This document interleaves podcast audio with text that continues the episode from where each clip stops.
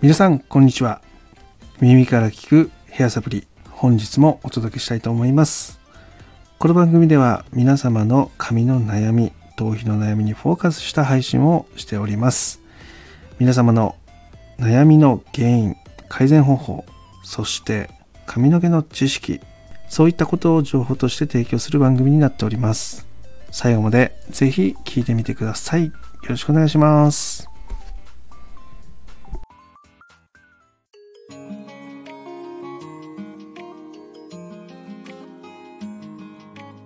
しんちゃんラボ。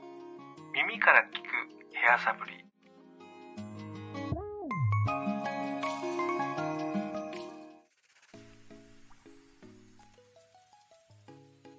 それでは、えー本日のテーマはシャンプーについてですね。そこについて話をしていきたいと思います。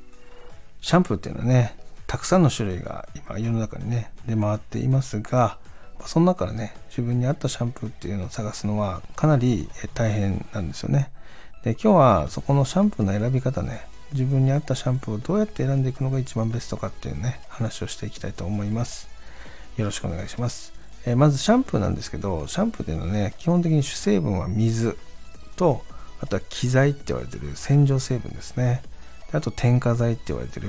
まあ添加剤っていうのはね、どっちかというと植物エキス配合とかね、ていう部分の、その、もともとシャンプーには必要ないんだけど、シャンプーの効果をより発揮するために、まあこれも入れるといいよねって言われてる部分。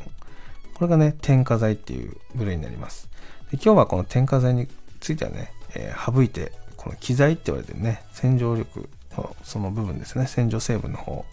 そこをベースに話をしていこうかなっていうふうに思ってます。えー洗浄成分っていうのはね、その別名界面活性剤って言ったりするんですけども、えその界面活性剤っていうのはね、そのシャンプーをね、選ぶときにものすごく重要な項目の一つになっております。洗浄力が強いものっていうのはね、え石油系、アルコール系とかね、え合成界面活性剤って言われてるものになります。そこに関しては洗浄力が強いんですけども、同時にその洗浄力の強さが逆にその頭皮をね、その乾燥させたり、髪を傷めたりとかね、そういう効果が出てしまうことがあります。それがね、嫌な方とかね、そのもともと頭皮トラブル、髪のトラブルを持ってる方がいましたらですね、ここのシャンプー剤を使うのはかなり危険です。まなので、えっ、と、自分が使ってるシャンプーの裏表記を見ていただいて、えー水の次に書かれてる、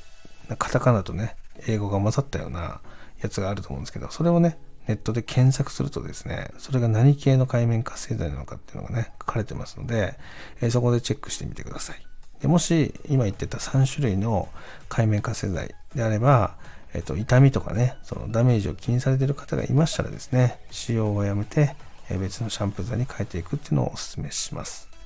で次にアミノ酸系ですね。こちらは最初で紹介したね、洗浄力の強いものよりは弱いんですけど、しっかり汚れが取れるタイプになってます。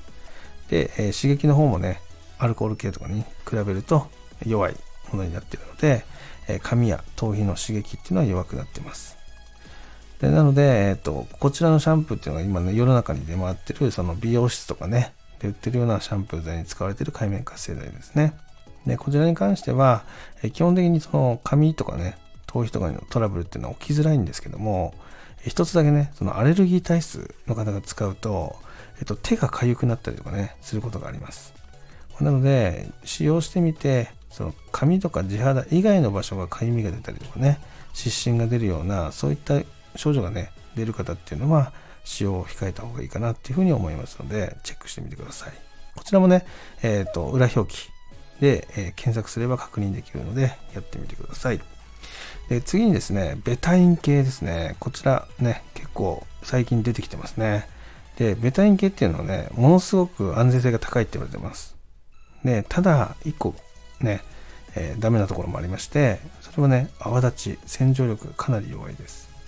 なので、汚れがね、全然取れないのと、泡が立たないっていうね、そういうことが起きたりします。で、今、主力になってるのがね、そのベタイン系に、そのアミノ酸系を加える、そのドッキング型のシャンプーっていうのがね、結構出てきてます。だベタイン系なのに泡立ちがいいっていうやつですね。で、そういったものを使うと、その髪への負担とかね、あと頭皮への負担、あとはアミノ酸系の界面活性剤っていうのもね、えー、主力で使うわけじゃないので、サポートで使う程度なのでね、えっ、ー、と、頭皮とか体とかね、そういったところの負担っていうのも軽減できるかなっていうふうに思うので、えー、そこをね、使っていくといいかなっていうふうに思います。でこちらもね、シャンプーのね、その裏表記を見て、えっ、と、水の後ろにですね、3種類ぐらいね、並んでます。なんとかベタインとかね、えっ、と、ココイルグルタミン酸とかね、そういったものが書かれているので、それをね、検索すると、それがどういう界面活性剤なのかっていうのが見えたりしますので、そこでチェックしてみてください。っていう話です。で、今回もね、その、なやこさんからね、過去、まあそういうシャンプーについての質問があったので、この後紹介していきたいと思います。それでは行ってみましょう。し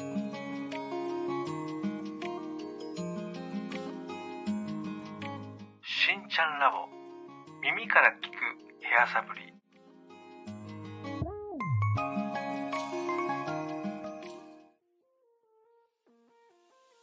それでは、なやこさんからのレターを紹介していきたいと思います。よろしくお願いします。しんちゃん、こんばんは。私は今使ってるシャンプーが大好きです。だけど、しんちゃんの話を聞いてよくよく思ったのが、そのシャンプーを使ってて髪の毛が綺麗になってるっていう実感はないです。むしろ髪の毛のパサつきが気になってます。これはシャンプーが原因なんですかっていうね、質問がね、過去に来てましたね。今日ここについて話をしていきたいと思います。よろしくお願いします。えっ、ー、と、まず結論的な話をしていくと、その髪の毛のダメージっていうのがね、そのどこに感じてるのかっていうところが大切です。えー、例えば、シャンプーが原因で傷んでるのであれば、シャンプー剤がついてる場所にダメージが出ます。だけど、話を聞いたりヒアリングをしていくと、シャンプーがついてる場所というよりは、そのシャンプーがあまりつかない場所でトラブルが出ていることっていうのがあったりするんですよね。なので、ヒアリングをね、させてもらいました。で、その中で分かったことっていうのが全部で3つあります。まず1つっていうのは、シャンプーが全く泡立たないということですね。はい。で、もう1つっていうのが、その、髪の毛をね、その、洗う時にですね、もう泡が立たないから、シャンプーを3回4回やったりとか、あとひどい場合はですね、その同じシャンプーを3プッシュ4プッシュ出して洗っていってるってことが分かったりしました。はい。で、3つ目っていうのが、えっ、ー、と、髪の毛の場所なんですけど、痛みを感じてる場所。そこが表面のツヤ感だったんですね。要はツヤがないから髪が傷んでるみたいな感じですね。まあ、それが今回ね、大きく分けて3つ上がってきたので、まあ、そこについて話をしていったんですけども、えっ、と、まず言いたいのは、その、シャンプーが泡立たないんだったらば、そのシャンプーを足してね、洗っていくのっていうのは、一番良くない方法なんですよね。えー、なので、それはまずやめてくださいっていう話ですね。で、えー、じゃあどうやったら泡立ちが良くなるのかって話なんですが、それはもうシャワーのすすぎなんですよね。でしっかりそのシャワーのすすぎで、えー、頭皮に残ってる油分だったりとか、あとはその髪の毛につけたそのスタイリング剤も含めてなんですけど、そういう油分、そういうのを取り除くこと。で、あとはその頭皮表面に出てるフケとかそういったものを取り除くってことですね。こういったね、その汚れっていうのを取り除くことがシャンプーの目的になってくるので、それが果たせないシャンプーを使うっていうのがまず間違いなんですよね。だから自分の地肌に合ったシャンプーを探すには、まず自分の頭皮を知ることっていうのが大切で、まあ、それが油分が多いんだったらば洗浄力の強い方がいいだろうし、そこまで油分気にならない。だけど髪の毛の乾燥が気になる、パサつきが気になるって方であれば、えー、逆にね、その冒頭でも話したんですが、ベタイン系の界面活性剤に対してアミノ酸系の界面活性剤がちょっと混ざったようなね、えー、ドッキング型のシャンプー剤っていうのを使っていくと、えダメージっていうのを軽減できますよって話をしました。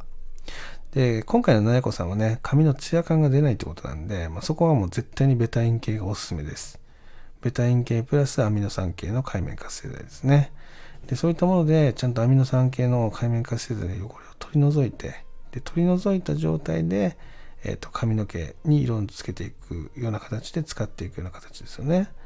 でそれがうまくできるようにするためには一番はそのベタ塩系の海面活性剤プラスアミノ酸系がプラスされてるものそういったものを活用してやっていくといいんじゃないかなっていうふうに思いますってことをねやさせてもらってます。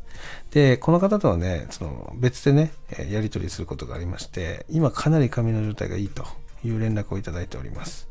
なので今後もね、もし悩みが出たらすぐご連絡くださいねって話を今してるので、えまたこの方からの悩み等が来たらですね、しっかり対応していこうかなと思っております。はい。というわけでね、今日はこの辺でね、締めたいと思います。えー、皆様の中でもね、髪、そういったもののトラブルですね、そういったものを抱えている方がいましたらですね、ぜひ、えー、私の方までレター、または Twitter からの DM からね、えー、お問い合わせいただけたらなというふうに思います。えそれではね、今日はこの辺で失礼したいと思います。今日も最後まで聞いていただきありがとうございました。では、また金曜日に。バイバイ。